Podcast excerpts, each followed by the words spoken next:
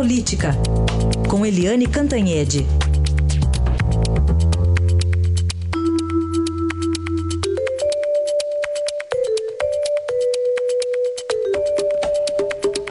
É, e o DEM e o PSTB estão em clima de tudo será como antes, né? Sempre estiveram unidos, né? Pelo jeito querem já articular uma união para 2018, né, Eliane? Bom dia.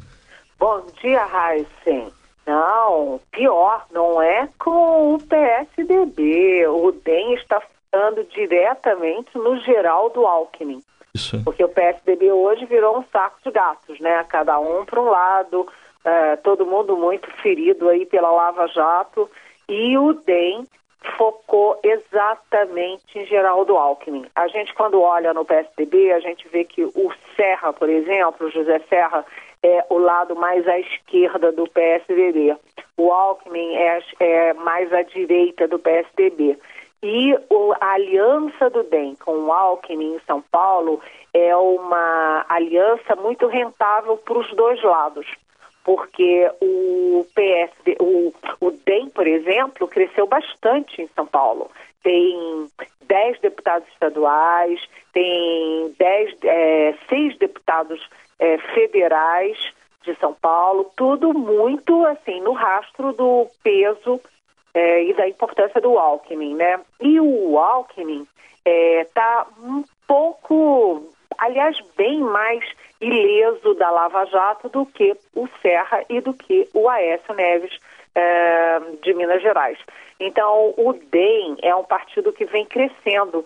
Ele vem crescendo, ganhou é, mais 10 deputados. A gente nem tinha percebido isso nos últimos, é, no último ano, né? E continua crescendo. E ele vai se aproximar do centro né, porque é um partido considerado à direita e ele tenta se aproximar é, do centro, é, pegando aqui os náufragos do PSB, ou seja, tem 14 deputados dissidentes do PSB, que é um partido socialista, o DEM está tentando atrair 11 deles e está refazendo todo o seu programa para fazer um programa mais identificado com a classe média, com os jovens é, universitários e jovens profissionais que são mais liberais, né, e que se decepcionaram com a esquerda, então com a esquerda, principalmente com o PT, né? Então o DEM está mil por hora. O DEM tem a, a presidência da Câmara com Rodrigo Maia, tem o Ministério da Educação, que é um ministério super importante com Mendonça Filho, e tem uma perspectiva não apenas de ganhar o governo da Bahia com a CM Neto, como também de alavancar a, a corrida nacional da CM Neto, que é um parlamentar jovem, que tem sobrenome, né, tem pedigree e que tem muito futuro na política. Então essa aliança é um movimento, essa aliança do uh, DEM com o uh, Alckmin é o primeiro movimento realmente consequente para as eleições de 2018. Está pintando aí uma aliança muito forte para 2018 e aí a gente pensa também que o governo Temer é, não tem absoluta segurança de que vai chegar até o fim e se não chegar, o DEM já também articula aí a sustentação do Rodrigo Maia, que é o sucessor natural. Então, é, ontem eu falei inclusive com o presidente nacional do DEM, que é o senador Agripino Maia, e eles estão a mil por hora, renovando o partido, renovando a imagem do partido e pensando longe, né? Enquanto o PT, PSDB e DEM, que são os maiores partidos, estão aí em declínio, né? O DEM está em ascensão, Heisen.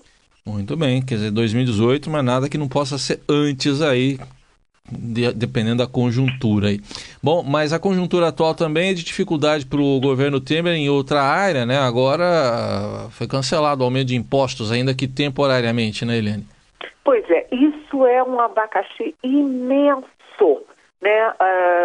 Uh, o deputado Rodrigo Maia, que é o maior beneficiário, seria o maior beneficiário da queda do Temer, ele já declarou que o Temer vai ganhar fácil na votação da semana que vem é, do plenário da Câmara sobre aquela denúncia do, da Procuradoria-Geral da República contra ele. Então, o Rodrigo Maia diz que Temer vai ganhar fácil. Ontem tirou foto numa solenidade no Palácio com o Temer, etc. Só que a gente sabe que, mesmo ficando a situação do Temer, é difícil, porque a, a economia está difícil, a política está difícil, está tudo difícil. E essa decisão do juiz de Brasília, o juiz Renato Borelli, suspendendo o aumento de impostos, isso incendeia a área econômica que, do governo que vem trabalhando já num ritmo bastante nervoso, né? E o ministro da Fazenda, Henrique Meirelles, já falou, olha, se não tiver o imposto da gasolina, a gente vai criar novo imposto, porque a prioridade é a questão fiscal.